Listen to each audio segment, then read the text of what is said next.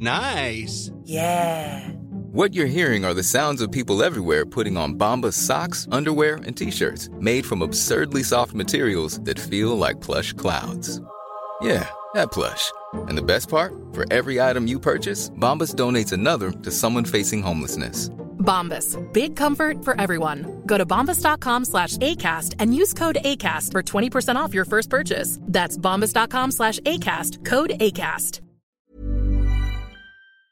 Peloton isn't just about bikes and treadmills. It's a team of expert instructors ready to motivate you 24 7 with thousands of classes ranging from strength training and yoga to running and boxing. Peloton is the perfect space to experiment with new types of movements at a level and pace that feel good for you. Early riser, fan of the evening burn, whether you have five minutes or an hour, there's a Peloton class that fits into your schedule. Plus, you'll never have to deal with the sold out classes or awkward locker rooms. Did I mention that music is iconic? Want to blast 90s hip hop? Need to ugly cry along to some power ballads after a bad day? Looking for a Pride Month playlist to get your blood pumping? Whatever you're into, Peloton has a class that will get you moving.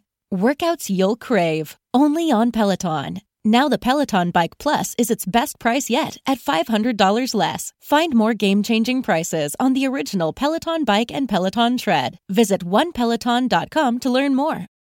Pablo Sky 9X plantea que el precio de la luz ha subido bastante más de lo que ha subido el precio del gas o el precio de los derechos de emisión de CO2 y que ¿por qué esto es así? Bueno, hay que tener en cuenta que el gas no se transforma en electricidad a una tasa constante la transformación del gas en electricidad depende de la eficiencia de las distintas centrales de ciclo combinado. En la medida en que tengan que entrar en el pool eléctrico centrales de ciclo combinado que son menos eficientes, es decir, que han de consumir más gas para producir cada unidad de megavatios, pues entonces el precio marginal, el coste marginal y por tanto el precio de mercado de la electricidad aumentará sobreproporcionalmente al incremento del gas. Ya digo porque habrá que consumir más gas por unidad eléctrica para eh, generar electricidad. When you make decisions for your company, you look for the no-brainers. And if you have a lot of mailing to do, stamps.com is the ultimate no-brainer. It streamlines your processes to make your business more efficient, which makes you less busy. Mail checks, invoices, legal documents, and everything you need to keep your business running with Stamps.com.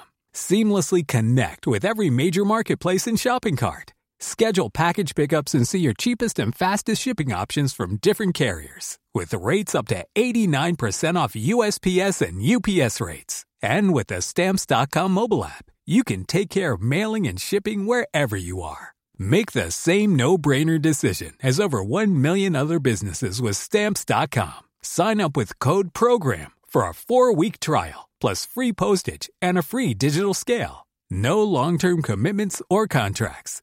That's stamps.com. Code program.